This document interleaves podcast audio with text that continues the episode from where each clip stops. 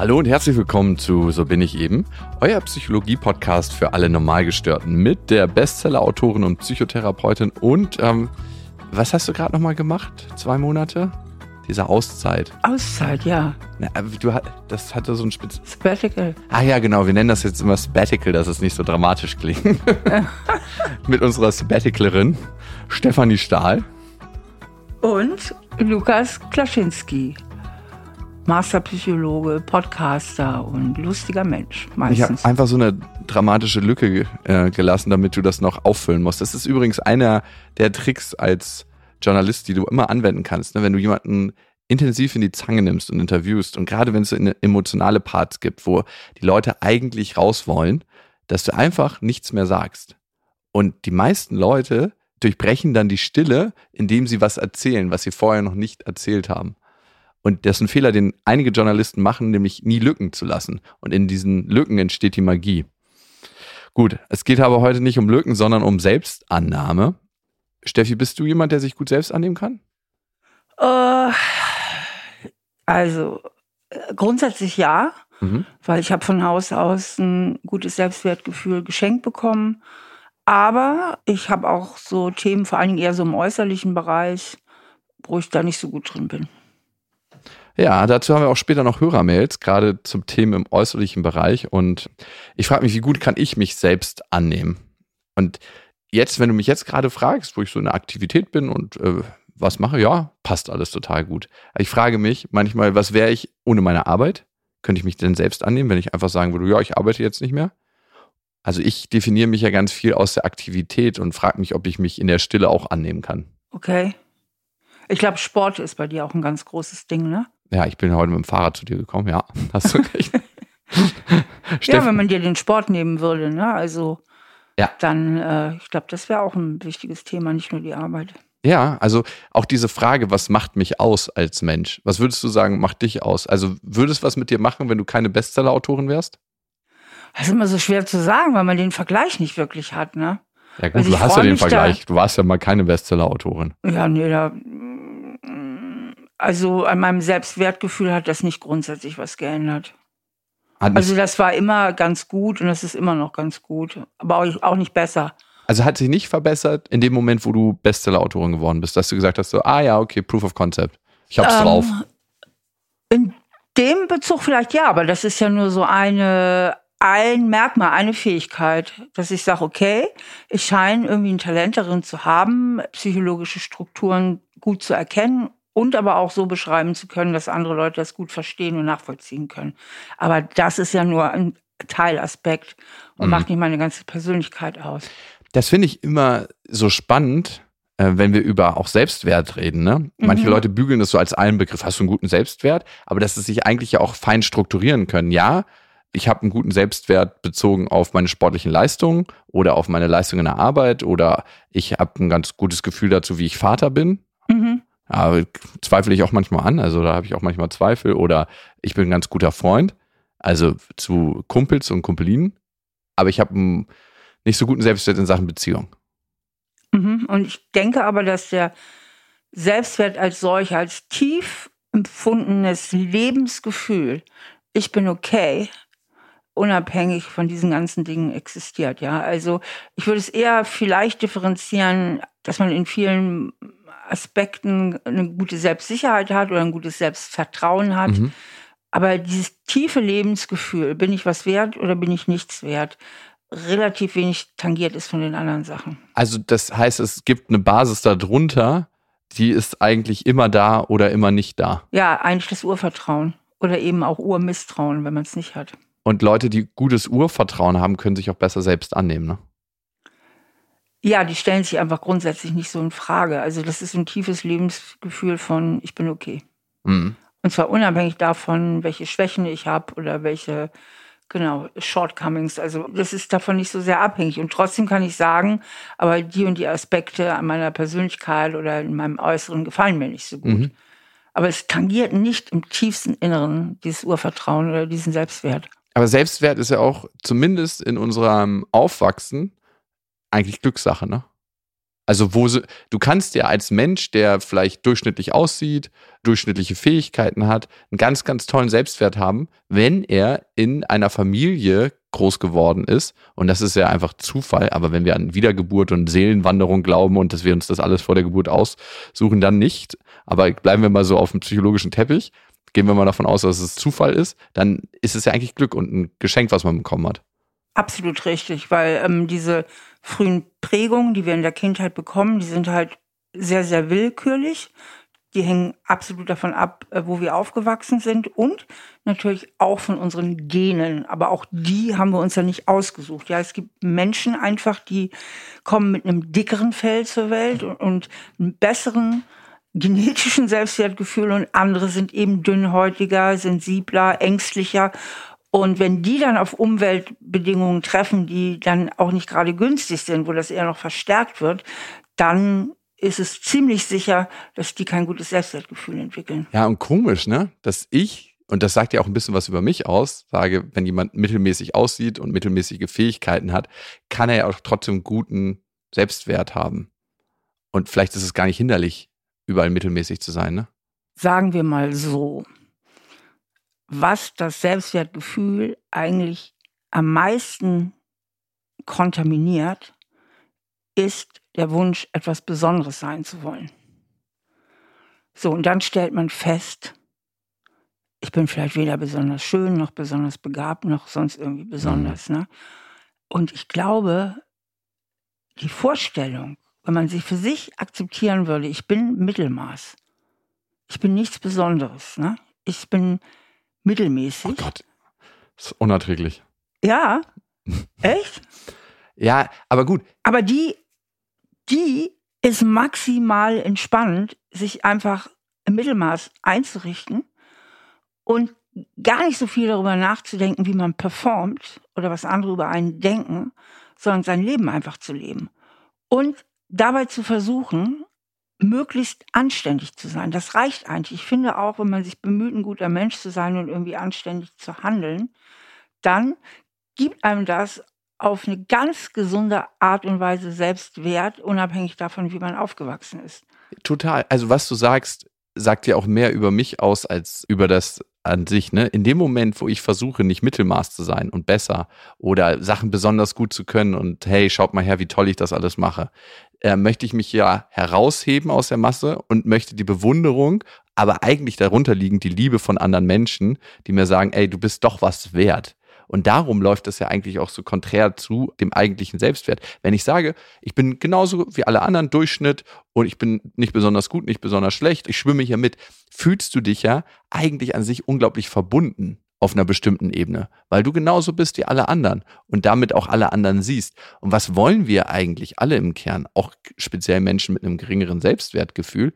Die Verbundenheit. Nur, dass manche Menschen mit einem geringen Selbstwertgefühl die Schleife laufen über, ich muss was Besonderes sein, um eigentlich Verbindung zu spüren. Und da passiert dieser Fehler. Genau. Viele Menschen, die jetzt so im Kern halt dieses Gefühl haben, ich bin eben nicht okay mhm. oder ich genüge nicht, das sind ja nicht wenige, die meinen immer, um in Verbindung gehen zu können oder damit sie jemand mag und annimmt, müssten sie sich besonders anstrengen. Mhm. Ne? Ja. Ich muss mich besonders anstrengen, um zu vermeiden, dass ich abgelehnt werde. Ja.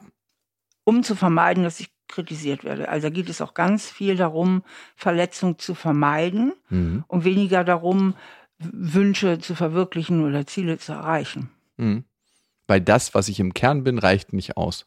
Genau. Und das ist ja eigentlich eins zu eins das, was auf Beziehungsängstlichkeit einzahlt. Ja, natürlich. Wow, wie immer da, alles zusammenhängt. Da fällt es ja am meisten auf in einer nahen Beziehung. Ne? Mhm. Da fliege ich ja am schnellsten auf. Also gerade da schlägt natürlich dieses Gefühl nicht zu genügen oder kann da besonders hart zuschlagen. Ne? Ja, da tut es auch potenziell am meisten weh. Weißt du, eine Sache, die mich immer ein bisschen aufregt, sind diese ganzen Selbstoptimierungssachen, ne? wo wir schon beim Thema sind. Es gibt ja zig Kurse im Internet. Diesen Schritt musst du noch gehen, dann hast du dich endlich lieb. Dann bist du endlich die Version von dir. Weißt du, was mich am meisten nervt an diesen Kursen?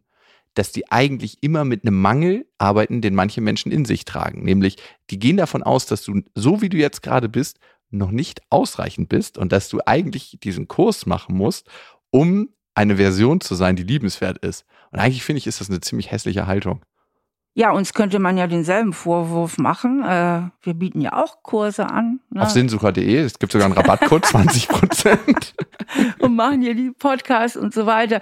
Nur ist mein psychotherapeutischer Ansatz oder überhaupt der Ansatz von Psychotherapeutinnen natürlich ein anderer, nämlich sich so zu akzeptieren, wie man ist mhm. und nicht erst dann sich zu akzeptieren unter der Bedingung, dass ich erstmal noch 20 Kilo abnehme, dass ich die und die Leistung erbringe, das und das Schönheitsideal erfülle und so weiter und so fort.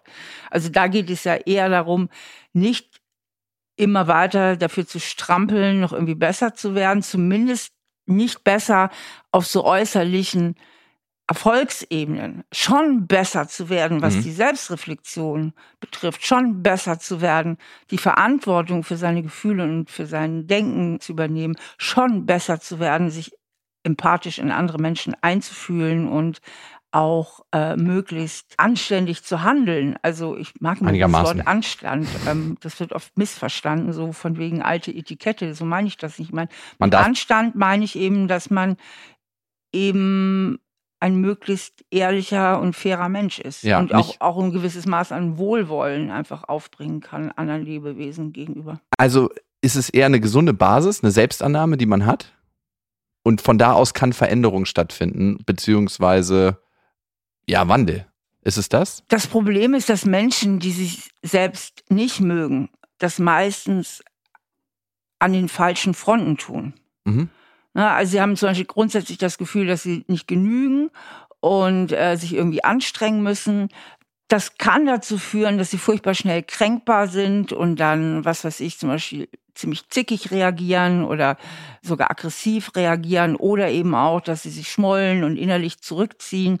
Und das sind ja eigentlich die größeren Probleme. Diese Verhaltensweisen, ich werde zu zickig oder ich, ich, ich schmolle und nicht dieses Grundsatzgefühl von ich genüge nicht. Denn wenn du ein Grundsatzgefühl hast von ich genüge nicht, und das einfach kommunizieren würdest, dann würdest du mit anderen Leuten im Gespräch bleiben. Aber wenn du bei kleinen Situationen dich schon total angegriffen fühlst und dich dann entsprechend halt verhältst, mhm.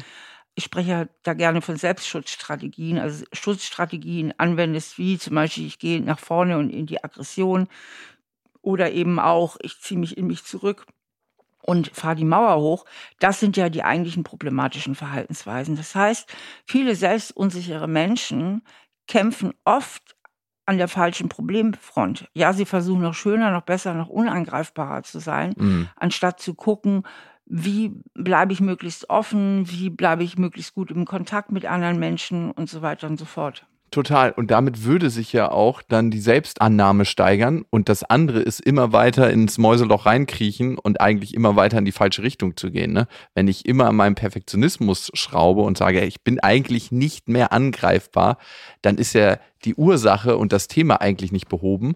Und jetzt auch die Frage, was bringt das überhaupt Selbstannahme? Warum sollten wir daran überhaupt arbeiten? Ist damit ja auch ein Stück weit beantwortet.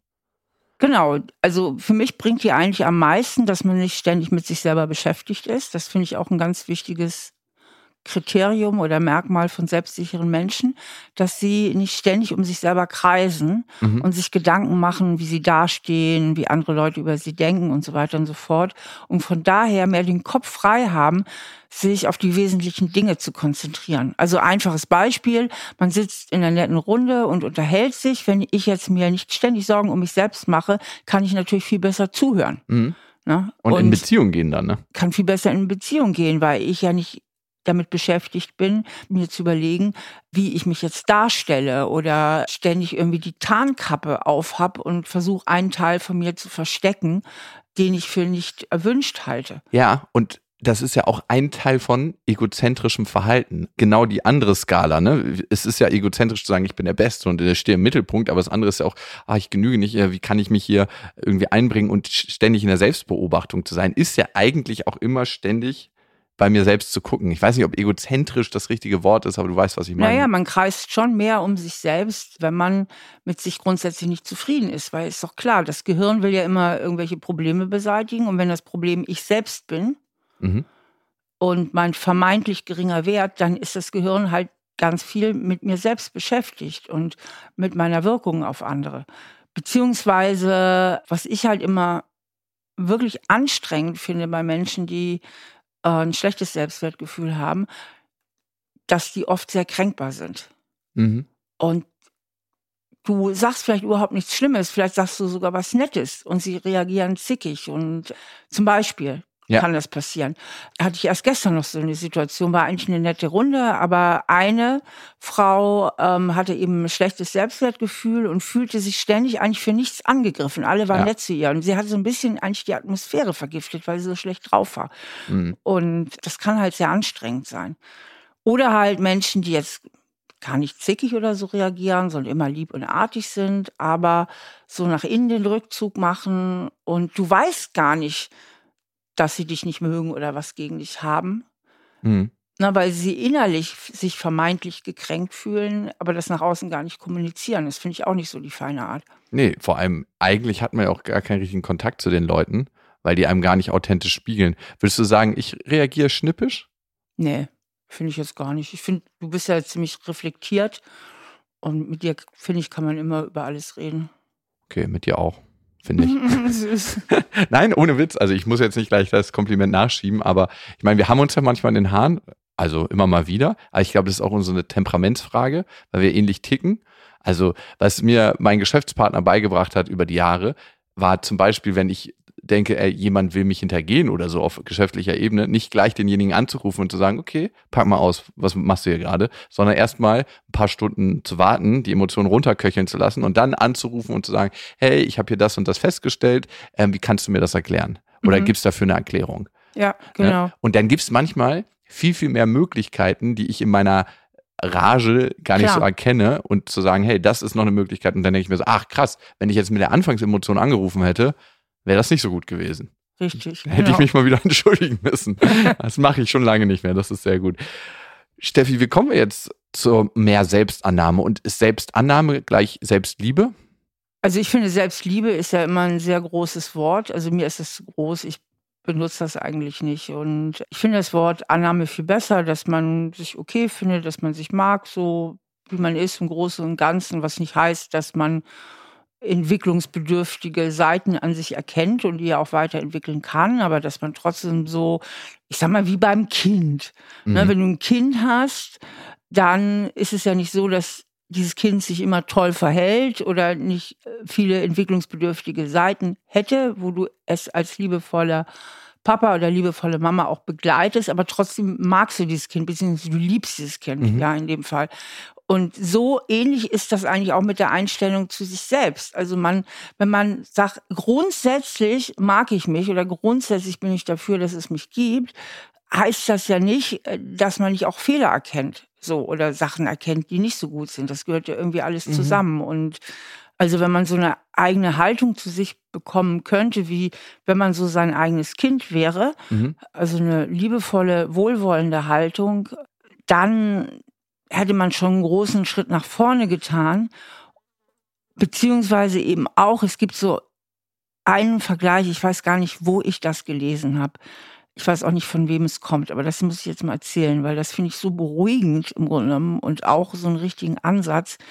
Stell dir mal vor, da gibt es so einen Tropfen im Ozean. Ne? Der Ozean ist ja ein riesiges Gewässer und da wäre jetzt dieser eine Tropfen und dieser Tropfen wird sich immer mit der Frage beschäftigen, ob ein wertvoller Tropfen ist, ne, ob er einen großen Beitrag zu dem Ozean bringt, ja, ne, ob er irgendwie ein ganz wichtiger Tropfen ist und so, dann kimmst du ja auf die Idee zu sagen, das ist ein ganz schön pathologischer Tropfen. Ne? Dass Der er ist ein ganz schön immer- egozentrischer Tropfen. Genau, ganz schön egozentrischer Tropfen, dass er sich immer so Fragen stellt. Und ich finde dieses Bild irgendwie so beruhigend. Wenn man sich vorstellt, dass man selbst auch nur ein Tropfen im Ozean ist, dann muss man sich ja auch gar nicht so wichtig nehmen. Ja. Ne? So, und sich auf eine gesunde Art nicht so wichtig zu nehmen, das finde ich, ist auch ein guter Schritt zu einer guten Selbstannahme. Ja. Wie der Tropfen im Ozean. Das befreit einen unglaublich, ne? Ja. Und ich glaube, dann kann man auch in der Befreiung ein anderes Leben führen. Also, wenn ich denke, ja, okay, am Ende denkt man ja auch ganz oft, hey, was denkt der andere gerade über mich, ne? Oder wie wirke ich hier gerade? Und man geht immer davon aus, dass andere einen beobachten oder viele gehen davon aus. Aber wer sagt überhaupt, dass das andere machen? Und wenn man selber genau diese Annahme hat, kann der andere genau auch damit beschäftigt sein.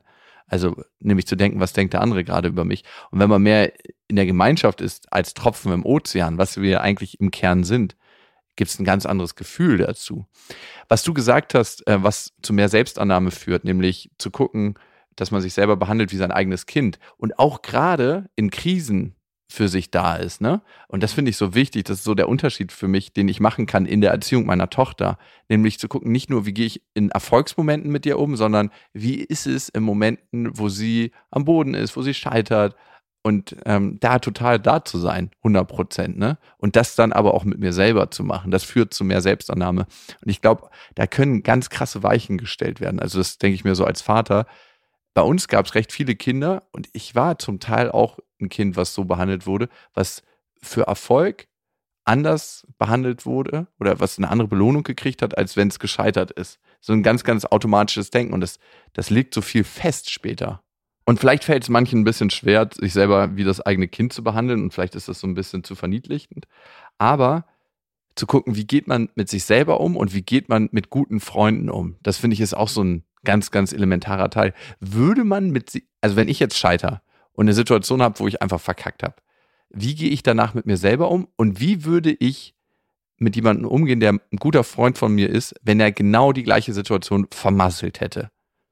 Woran liegt das, glaubst du, dass in den meisten Fällen Leuten mit sich selber härter ins Gericht gehen als mit Freunden oder ihren Kindern? Weil mit einem eigenen Misserfolg einfach viel mehr Emotionen verbunden ist, ja. Also wenn jetzt eine gute Freundin irgendwie einen Misserfolg hat, habe ich ja nicht in dem Moment vielleicht die Schamgefühle, die sie empfindet. Mhm. Ja. Aber wenn ich mich selber ganz furchtbar schäme, Scham ist ja so eine ganz schreckliche Emotion auch, wenn man scheitert oder gegen irgendwelche Normen, die man sich selber gesetzt hat oder die Gesellschaft erwartet, äh, verstößt dann habe ich ja viel mehr Gefühl zu der ganzen Sache und entsprechend beschäftigt mich das auch mehr. Wenn ich scheitern würde und ich hätte überhaupt kein Gefühl dazu, dann wäre es auch egal. Ne? Es sind ja immer die Gefühle, die das letztlich bewerten. Und da ist eben das Schwierige, dass Menschen die mit sehr viel Beschämung erzogen worden sind, ja, also die sehr viel Beschämungserlebnisse als Kind mhm. hatten, mhm. weil sie sehr hart kritisiert wurden, weil sie bloßgestellt wurden, weil sie äh, fürchterlich gehänselt und gemobbt worden sind in der Schule oder was auch immer, dass bei denen dieses Gefühl der Scham halt ganz schnell auch wieder abrufbar ist. Ne? Und das ist ja das Gefühl, was einen dann auch so unglaublich beschäftigt und runterzieht. Ne? Mhm. Das wollen dass wir nicht man spüren. sich so auch für Kleinigkeiten, kleine Fehler ganz furchtbar schämt. Und dieses Schamgefühl soll ja vermieden werden und deswegen strengen sich die Betroffenen oft so unheimlich an, alles gut und richtig zu machen. Wie komme ich raus aus dieser Schleife? Also wie komme ich tatsächlich raus aus diesem Zirkel und komme zu mehr Selbstmitgefühl? Ich meine, wir haben jetzt schon ein paar Sachen aufgelistet, zum Beispiel sich selber als Tropfen im Ozean sehen, dann aus der Selbstbeobachtung ein Stück weit rausgehen, also die Kamera nicht immer nach innen richten, sondern auch nach außen, weil ich dann auch viel besser auf Gespräche reagieren kann. Wenn ich immer mit mir selber beschäftigt bin, weiß ich ja gar nicht, wo gerade das Gespräch hingeht und kann gar nicht am Gespräch teilnehmen, wenn ich zum Beispiel in einer Runde bin. Für mich ist ein ganz wichtiges Element Selbstmitgefühl. Was wir schon hatten, wie gehe ich mit mir selber in Momenten um, wo ich gescheitert bin? Das ist für mich so die Basis von Selbstannahme. Weil es ist nicht, wie kann ich mich annehmen, wenn ich gerade einen Erfolg hatte, wenn ich irgendwie einen Bestseller geschrieben habe, wenn ich einen deutschen Podcastpreis gewonnen habe, wenn ich, weiß nicht, Geld verdient habe, wo ich schon lange hingearbeitet habe. Das spielt eigentlich gar nicht so eine Rolle, sondern wie gehe ich mit mir selber um, wenn ich diesen Preis nicht gewonnen habe, wenn ich mir eigentlich gewünscht habe, Bestseller-Autorin zu werden und es nicht geschafft habe. Oder wenn ich einen krassen Fehler gemacht habe und es einfach gerade bemerke. Also, dass ich denke so, wow, wie hast du hier gerade reagiert in der Situation? Wie unliebevoll warst du zu einem Menschen, der dir wichtig ist? Wie gehe ich da mit mir selber um? Und das finde ich ist immer das Wichtige. Und ich merke bei mir, dass ich mich da noch steigern kann. Ja, Selbstmitgefühl ist ja im Moment so ein riesiges Modewort. Hä? Das, ich liebe es. Es ist you das love it? Ja, dir, dir geht es so ein bisschen auf den Keks. Ja, ein bisschen schon. Wirklich? So manche sagen. Doch, das ist doch total wichtig. In dem Moment, also, es hat so viele wichtige Aspekte. Äh, viele denken ja bei Selbstmitgefühl, ne, in dem Moment, wo ich liebevoller mit mir selber bin, wenn ich scheitere, dass der innere Kritiker getötet wird und dass der innere Kritiker so wahnsinnig wichtig ist, um meine Ziele zu erreichen, ist der krasseste Bullshit. Gibt es Studien zu? Nämlich, wenn ich immer einen inneren Kritiker habe, dann weiß ich, ich darf nicht scheitern. Und dann lebe ich in einem Fight-or-Flight-Modus. Dann wird Cortisol ausgeschüttet, Adrenalin und das ist hinderlich, wenn ich gute Entscheidungen treffen will. Darum ist es viel, viel besser, zu wissen, ich darf auch scheitern. Und das ist eine Wachstumsmöglichkeit. Und Scheitern zeigt mir eigentlich nur. Aber ich darf auch scheitern, ist ja erstmal ein ganz konstruktiver und heilsamer Glaubenssatz. Aber selbst Mitgefühl, willst du uns das Konzept nochmal erklären? Die kurze Definition ist, sich selber liebevoll behandeln, wenn man mal scheitert. Das ist so die Basis, Selbstmitgefühl. Ich nenne mal ein Beispiel. Ich habe mir vor ein paar Wochen die Schulter gebrochen, ne? Und konnte keinen Sport machen. Und da habe ich mich irgendwann im Spiegel angeguckt und dachte mir so, was bist du denn für ein Gerippe geworden? Also, weil ich würde sagen, ich mache Sport einerseits natürlich, um mich gut zu fühlen, aber auch, um gut auszusehen. Mhm. Und dachte mir so, okay, drehst du jetzt hier irgendwie einen neuen Hungerfilm, Hungerstreikfilm. ja, weil ich die ganze Zeit keinen Sport äh, gemacht habe und ich tendiere dazu, eher Gewicht zu verlieren, wenn ich keinen Sport mache, als Gewicht zuzunehmen. Mhm. Und da dachte ich mir so, nach einem kurzen Moment, wow, du hast dir gerade die Schulter gebrochen und verurteilst dich dann für dein Aussehen. Das ist wenig selbst mitfühlend. Also würde ich so mit einem Freund umgehen, dem das passiert ist? Ey, wie siehst du denn aus? Also man sieht, dass du dir die Schulter gebrochen hast, also sahst auch mal fitter aus. Und wie hast du es dann gemacht? Was hast du stattdessen gemacht? Ich habe dann Sport gemacht wieder. Nein.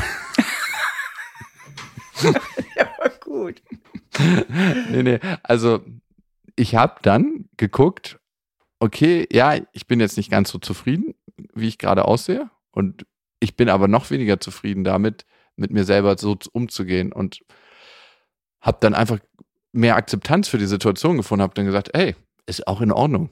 Also ist jetzt gerade in Ordnung, wie das ist. Und du wirst zu einem gegebenen Zeitpunkt, wenn alles gut verheilt ist, wieder ein bisschen Sport machen. Aber es ist auch nicht das Wichtigste. Ja, aber was machen denn die Leute, die jetzt nichts dran ändern können? Also, wie zum Beispiel diese Hörerin, die uns geschrieben hat, die diese krasse Diagnose hat. Lass uns mal reingehen in die Hörermail. Sabine hat uns geschrieben und Sabine hat sich an unsere neue E-Mail-Adresse gewendet, an so bin ich eben at auf-die-ohren.com. Hallo ihr zwei. Vor drei Jahren wurde bei mir Lipodem festgestellt. Das ist eine krankhafte Fettverteilungsstörung. Diese Krankheit geht mit großen Schmerzen einher und ist unheilbar. Besonders betroffen sind, wie bei vielen Erkrankten, meine Beine und Arme. Für Außenstehende sehe ich einfach nur fett aus und bekomme oft Dinge wie mach mal Sport oder wenn du dich so oder so ernährst, wird das schon zu hören. Ich habe mich letztes Jahr trotz hoher Kosten dazu entschieden, mich operieren zu lassen, weil ich die Schmerzen und die psychische Belastung nicht mehr aushielt. Bei der OP wurden Teile der krankhaften Fettzellen entfernt. Sie können jedoch nicht komplett entfernt werden und außerdem jederzeit wiederkommen. Das heißt im Klartext, auch nach der OP sieht man, dass etwas mit mir nicht stimmt. Trotzdem fühle ich mich jetzt schon um einiges besser mit mir selbst und traue mich mehr rauszugehen. Dennoch fällt es mir schwer, mich komplett zu akzeptieren. Ich ziehe zum Beispiel immer noch keine Kleider oder kurze Hosen an. Auch wenn ich weiß, dass es sich um eine Krankheit handelt, mit der ich lernen muss zu leben und ich nichts dafür kann. Ich empfinde solche Wut meinem Körper gegenüber. Habt ihr Tipps, was ich tun kann, um die Situation besser akzeptieren zu können? Boah, das ist eine krasse Diagnose, muss ich sagen. Hm. Und das kann ich total gut verstehen, dass sie damit echt so ein Problem auch hat. Mhm. Das hätten, glaube ich, irgendwie ich denke, fast jeder Mensch hat damit ein Problem. Und das ist natürlich auch eine große Herausforderung für Sabine. Was ja immer eine große Herausforderung darstellt, wenn wir mit Problemen konfrontiert sind, ist, dass wir dagegen sind, und zwar total dagegen sind, dass wir dieses Problem haben. Das heißt, wir haben innerlich einen ganz großen Widerstand. Mhm. Und den formuliert ja auch die Sabine. Das mhm. ist ja ihr Problem wenn man es ganz knallhart rational ausdrücken wollte, ist das Problem nicht die Diagnose, abgesehen von den physischen Schmerzen, da mache ich jetzt mal eine Klammer drum, mhm. ja, nehmen wir mal nur das Äußere, die äußere Veränderung und dadurch die psychischen Schmerzen, die bereitet sie sich ja, weil sie dagegen ist. Mhm. Wenn sie das annehmen könnte, dann hätte sie das Problem ja nicht mehr. ist eigentlich wie eine psychische Autoimmunerkrankung, dass das eigene System gegen einen selber kämpft. Ja, genau. Und das haben wir halt alle im Großen wie im Kleinen. Im Grunde genommen, wenn man den Gedanken mal radikal zu Ende denkt, ja, ist die Selbstannahme genauso gut wie das Problem nicht zu haben. Denn in dem Moment, wo ich etwas 100% akzeptieren kann, stellt es kein Problem mehr dar. Es sei denn, jetzt zum Beispiel mit den Schmerzen, die sie hat, dass da auch noch physische Schmerzen hinzukommen. Mhm. Da müsste man natürlich alle Mittel ausschöpfen, die es gibt, Schmerzen zu lindern, auch Schmerztherapie. Da geht es ja, also in der Schmerztherapie kann einem unheimlich geholfen werden, mental anders mit Schmerzen umzugehen, so dass sie nicht mehr allzu stark empfunden werden. Aber wir konzentrieren uns jetzt mal hier in der Antwort mehr auf den psychischen Anteil der Erkrankung. Und da wäre halt diese Selbstannahme wie bei allen anderen Problemen auch, das absolute Mittel der Wahl. Die Frage ist, wie schaffe ich es, mich selbst anzunehmen, wenn ich mein äußeres Erscheinungsbild und meinen Körper halt total ablehne? Ja, und genau das ist ja die Frage. Und ich finde, wir denken manchmal so, ja, physischer Schmerz ist viel, viel schlimmer als psychischer Schmerz, aber es ist ja eins zu eins gleichzusetzen. Ne? Das würde ich nicht sagen. Ich würde sagen, physische Schmerzen sind am Ende des Tages noch schlimmer. Physische Schmerzen als psychische Schmerzen. Ja, also wenn sie richtig schlimm sind, ist es ja unerträglich. Ja, ich glaube tatsächlich, dass sie so dicht zusammenhängen ganz oft, dass da nicht so ein Unterschied zu machen ist. Ja, gut, wenn jetzt jemand gerade äh, gefoltert wird, vielleicht genau da. Aber Folter kann ja auch bedeuten, und das ist dann psychischer Schmerz, in einem Loch zu sitzen von einem Gefängnis. Und das eine ist vielleicht durchgehender, das andere ist vielleicht akuter. Aber ich finde, die treffen sich auf Augenhöhe. Kommt drauf an, auf welchem Spielfeld sie sich treffen. Okay, aber die Frage ist ja, wie schafft es Sabine, sich selbst besser anzunehmen, wenn sie in einem Körper lebt, den sie überhaupt nicht annehmenswert findet?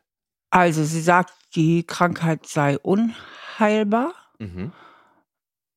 Also würde ich mir erstmal innerlich die Haltung zurechtlegen, Widerstand ist zwecklos. Hoffnung sterben lassen. Ja, und Widerstand ist zwecklos, ist absolut sinnlos. Es kostet einfach nur noch mehr Energie und noch mehr Kraft und noch mehr psychische Schmerzen. Mhm. Check. Wenn der Widerstand zwecklos ist, wie kann ich jetzt das Beste aus der Situation machen? Okay, wie? erstmal die Konzentration auf Dinge, die im Leben Freude machen, die nicht daran gekoppelt sind, wie ich aussehe. Mhm. Da kann man mal eine lange Liste führen.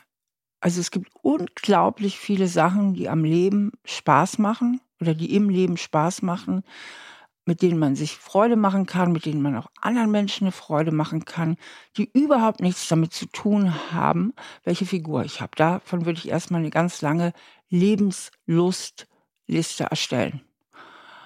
Dann würde ich mir eine lange Liste erstellen über all die Dinge, die an mir gut sind, die an mir okay sind. Mhm. Ja. Und dann würde ich tatsächlich auch das Beste aus meinem Typ machen. Ich glaube, sie sagt ja, ich traue mich nicht mehr in kurzen Hosen auf die Straße mhm. zu gehen. Ne? Mhm. Die Frage ist, muss man denn in kurzen Hosen auf die Straße gehen? So, ich gehe auch nicht mit kurzen Hosen auf die Straße. So. Mhm. Ich würde eher den Weg gehen, mach das Beste aus deinem Typ. Ich weiß, es gibt einige Psychologen und Psychologinnen oder auch viele Menschen vielleicht da draußen, die das jetzt anders sehen würden und sagen, steh radikal zu dir. Mhm. Äh, Stichwort auch Body Positivity. Aber ich persönlich finde diesen Anspruch irgendwie zu hoch und finde ihn eigentlich auch gar nicht unbedingt nötig. Also ich würde mir lieber schöne Klamotten aussuchen, in denen ich mich wohlfühle, mhm. die das Problem, was ich habe, nicht unterstreichen. Ja. Also ich würde es nicht zur Schau stellen und sagen, hey, das ist meine Selbstannahme, sondern tatsächlich eher ein bisschen verhüllen das Problem. Ich würde mich schön schminken, ich würde eine schöne Frisur machen. Ich würde jetzt einfach das Beste so aus meinem Typ rausholen. Also das wäre mein Ratschlag. Ich würde eher den Weg gehen, weil ich finde, der kostet auch ein bisschen weniger Kraft. Und dann volle Konzentration auf Dinge, die im Leben schön sind und auch auf andere Menschen. Weil letztlich gibt es kaum etwas Erfüllenderes, als gute Beziehung und ja. in guten Kontakt zu sein oder anderen Menschen eine Freude zu bereiten.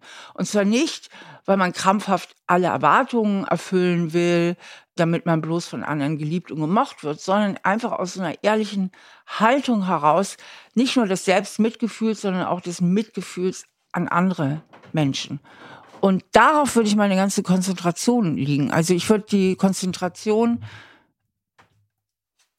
das richten, was da ist, also auf die Fülle und nicht auf das Defizit und vor allem die Konzentration darauf richten, was in meiner Hand liegt. Also mhm. was habe ich unter Kontrolle? Die Krankheit nicht. Gut, ja. im physischen Bereich, was die Schmerzen betrifft, da gibt es sicherlich Möglichkeiten, die da ausgeschöpft werden können, aber im psychischen Bereich beziehungsweise die Krankheit als solche kann ich jetzt nicht verändern. Also suche ich mir Lebensbereiche, wo ich viel, viel mehr Kontrolle drauf habe. Ich finde den Weg, den du eingeschlagen bist, super gut, weil man konzentriert sich eben auf das Positive, ist auch achtsam mit seiner Energie, ne? Und damit auch mit seiner Laune einfach, ne? Wenn ich mich immer darauf konzentriere, oh Gott, ey, ich gucke als morgens, als das erste, was ich mache, ist gucke in den Spiegel und bemerke, dass ich mich eigentlich scheiße finde. Wie startet dann der Tag? Ne? Und wenn man jetzt sagt, hey, mit dieser Energie möchte ich eigentlich nicht sein und ich äh, konzentriere mich mehr auf das, was gut läuft, bin ich auch mit einer anderen Lebensfreude dabei. Das ist ein total guter Weg.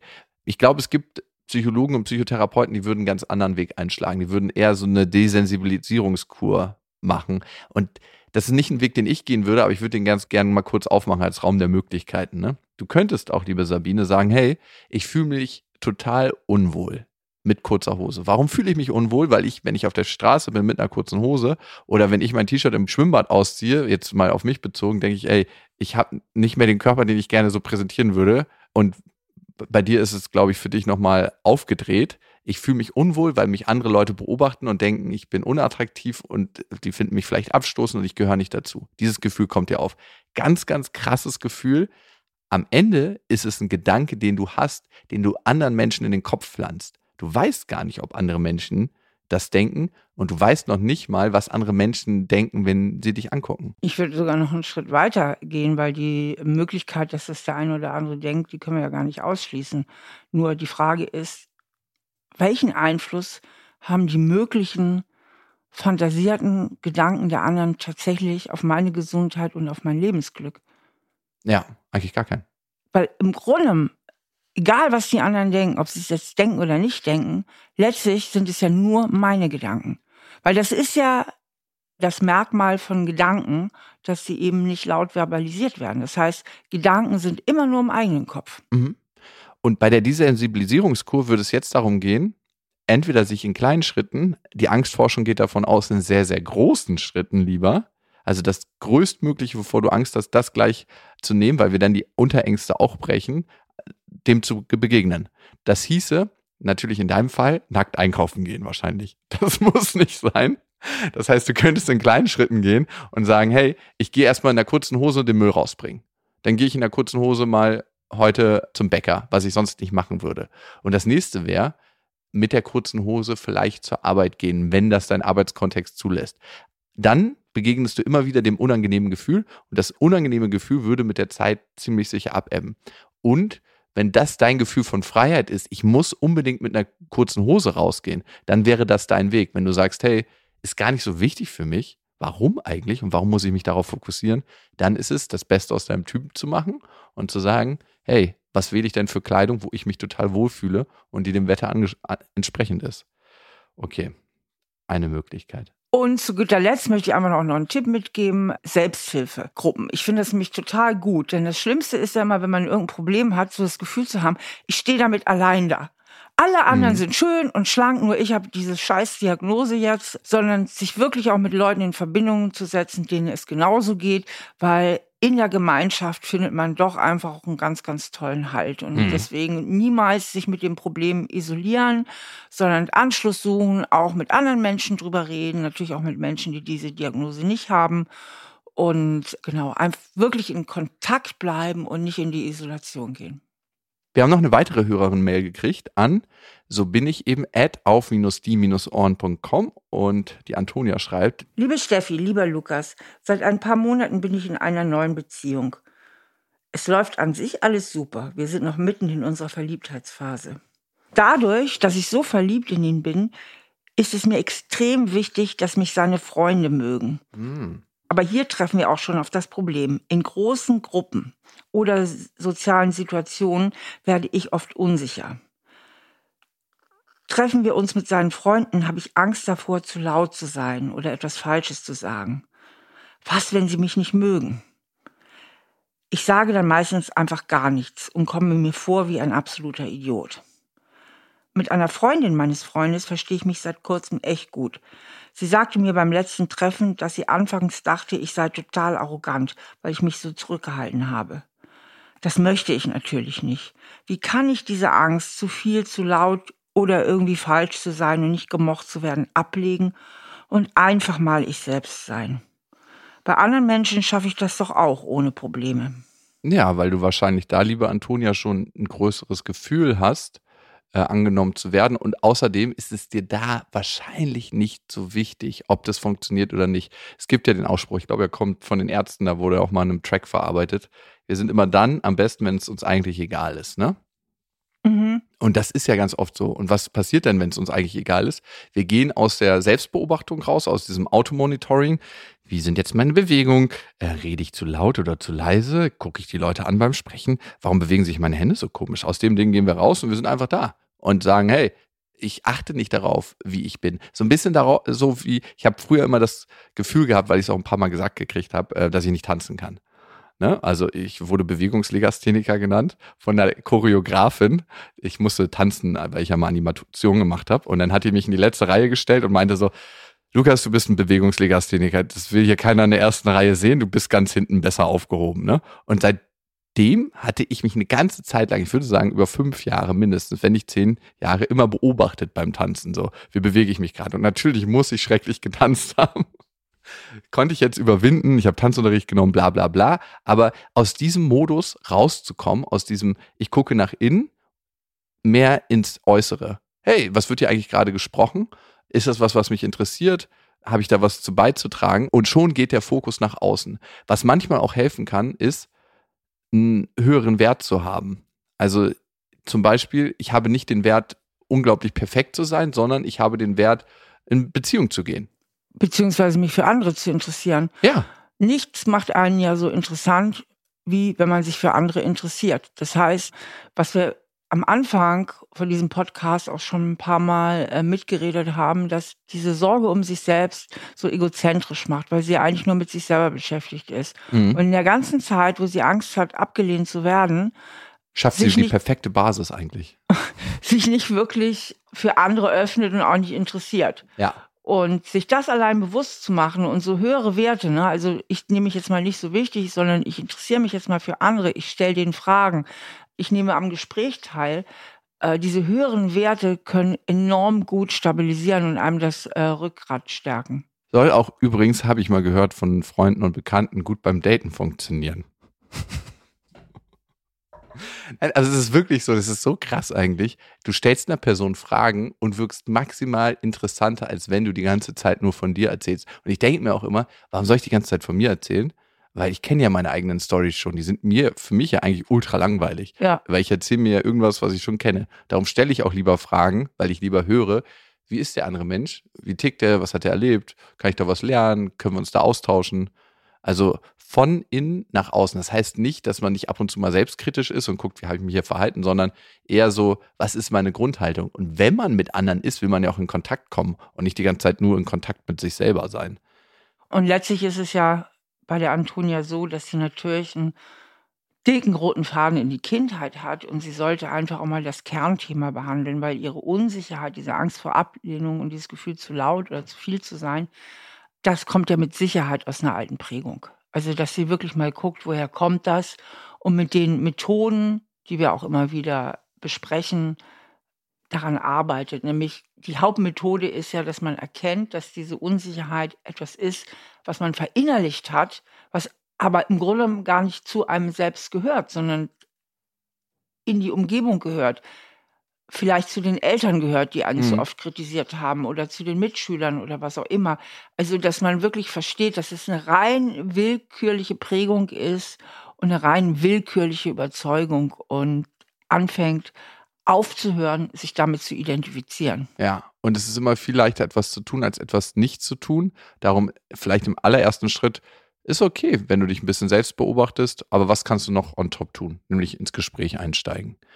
Ja, Antonia, vielen lieben Dank an dich, dass du das Vertrauen hattest, uns zu schreiben an so bin ich eben at auf-die-ohren.com. Das könnt ihr auch tun. Und zwischen den Podcast-Folgen könnt ihr natürlich auch mal auf Instagram vorbeischauen, wenn ihr das möchtet. Äh, wir haben da immer wieder kleine Nuggets. Äh, ab und zu machen wir mal so Fragerunden, Steffi und ich. Wir machen Insta-Lives zu verschiedensten Themen.